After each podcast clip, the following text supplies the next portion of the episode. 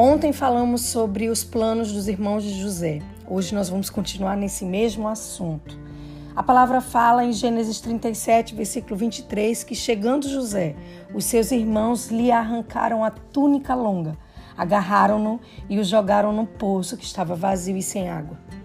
Esse poço nós podemos chamar de rejeição.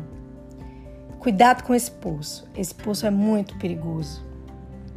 A gente não havia mencionado sobre a túnica, mas quando a gente vai lá no versículo 3 desse mesmo capítulo, a gente vê que o pai gostava mais de José do que de qualquer outro filho, porque lhe havia nascido em sua velhice, por isso mandou fazer para ele uma túnica longa. Aquela túnica representava o amor do pai para José. E aí, muitas vezes, quando nos acontecem coisas difíceis, dolorosas, muitas vezes podemos nos sentir assim rejeitados pelas pessoas e por Deus. E volto a falar, cuidado com esse poço.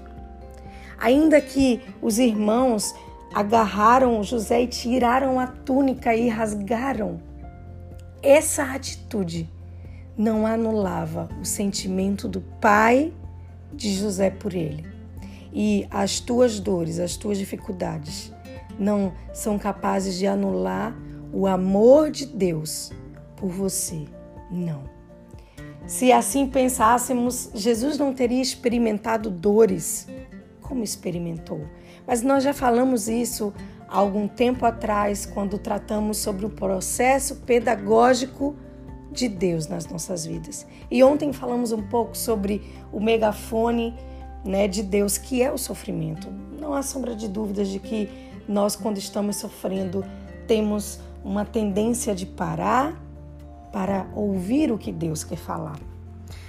E a rejeição é algo tão sério na nossa vida, porque antes de falar propriamente em rejeição, nós nascemos para sentirmos é, amor, para sermos amados, aceitos, e aprovados. Quando não acontece isso, nós nos sentimos rejeitados. E há alguns sintomas em consequência dessa rejeição, por isso que eu tenho falado tanto. Cuidado.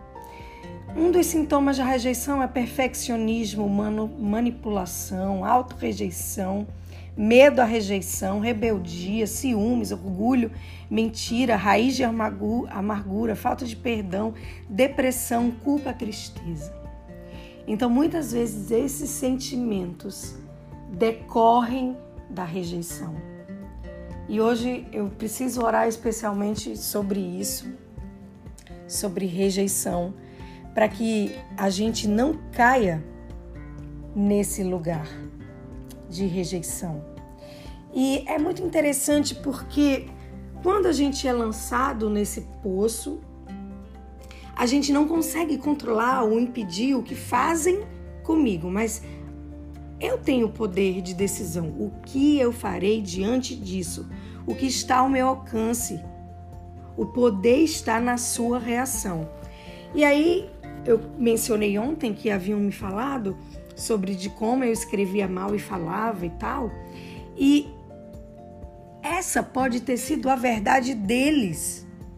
Porém, aquelas palavras elas não podiam me paralisar. Eu não sou o que me disseram. Hoje eu tô melhor. Amanhã com Deus eu vou estar tá melhor ainda. É a voz de Deus que me chama de comunicadora e encorajadora. Uau! E quanto a você, Guie-se pela voz divina. Decida.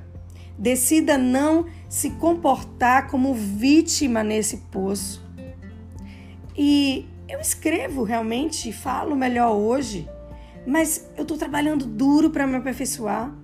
Eu não permiti que aquelas palavras virassem verdade no meu coração. Quais são as crenças inverídicas que têm limitado o seu caminhar? São perguntas muito importantes. Sabe, esse poço, ele é uma oportunidade para você sair dessa zona de conforto. Eu sei que o desconhecido assusta, mas vá com medo.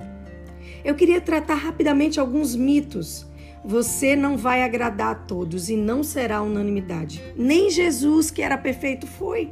E está tudo bem. Mas não pare porque alguns não se identificam com você. Outro mito é que você só deve começar quando já atingiu um grau de perfeição e excelência. Não! Feito é melhor que perfeito. E só aprendemos fazendo. E fazendo e errando. Abrace a melhoria contínua nas áreas da sua vida. Vá ler, aprender com quem sabe, fazer curso online, dê o primeiro passo. E outra, outro mito, não seja perfeccionista. Excelência é o que você deve buscar, que é fazer o melhor que pode com os recursos que possui. Não viva por performance, viva por, por propósito. Tem dia que eu vou aqui falar melhor, tem dia que depois eu, que eu escuto eu digo, uau, não ficou tão bom. Mas é, tá tudo bem. Porque tem dia que eu tô bem, tem dia que eu não tô tão bem, mas eu não posso parar. Eu me comprometo em todo dia entregar o meu melhor. Que esse poço não pare você. Seja imparável, sonhador que realiza. Deus te abençoe.